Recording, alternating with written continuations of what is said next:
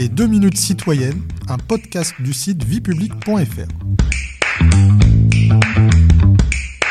Bonjour à tous, je suis Guillemette, rédactrice pour le site viepublic.fr et je vais aujourd'hui vous expliquer comment est organisé et composé le Parlement en France et quelles sont ses missions et ses pouvoirs. Comment le Parlement s'organise-t-il? Le Parlement rassemble des élus qui représentent les citoyens. Il est divisé en deux chambres, l'Assemblée nationale et le Sénat. On parle de bicamérisme. L'Assemblée nationale, aussi appelée Chambre basse, est élue au suffrage universel direct par les citoyens. Elle siège au Palais Bourbon.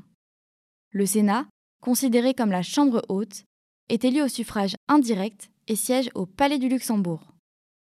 Comment ces chambres sont-elles composées? L'Assemblée nationale est composée de 577 députés élus pour un mandat de 5 ans lors des élections législatives. Le Sénat, quant à lui, est composé de 348 sénateurs, élus pour 6 ans par un collège électoral. Il est renouvelé par moitié tous les 3 ans. Quelles sont leurs deux principales missions? En tant que pouvoir législatif, le Parlement légifère, c'est-à-dire qu'il délibère et vote les lois, les lois de finances et les lois de financement de la sécurité sociale. Il autorise également la déclaration de guerre, l'approbation des accords et la ratification des traités internationaux ayant trait au domaine de la loi ou ayant une incidence sur les finances publiques. Le Parlement joue également un rôle de contre-pouvoir.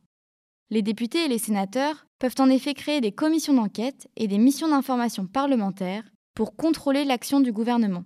Ils peuvent également tout simplement s'adresser à lui et lui demander de justifier son action à travers des questions écrites, orales et d'actualité posées à l'Assemblée nationale. Enfin, les deux chambres ont-elles les mêmes pouvoirs? l'Assemblée nationale possède des pouvoirs plus étendus que ceux du Sénat. En effet, seuls les députés peuvent mettre en cause la responsabilité du gouvernement par le vote d'une motion de censure. De plus, lors de l'examen législatif d'un texte de loi, c'est l'Assemblée nationale qui a le dernier mot en cas de désaccord avec le Sénat. A l'inverse, le Sénat est la seule des deux chambres à ne pas pouvoir être dissoute par le président de la République. D'après l'article 24 de la Constitution, le Sénat assure la représentation des collectivités territoriales, tandis que les députés, qui siègent à l'Assemblée nationale, représentent la nation tout entière. Vous pouvez réécouter ce podcast et toutes nos séries sur vos plateformes préférées et notre chaîne YouTube. N'hésitez pas à vous y abonner.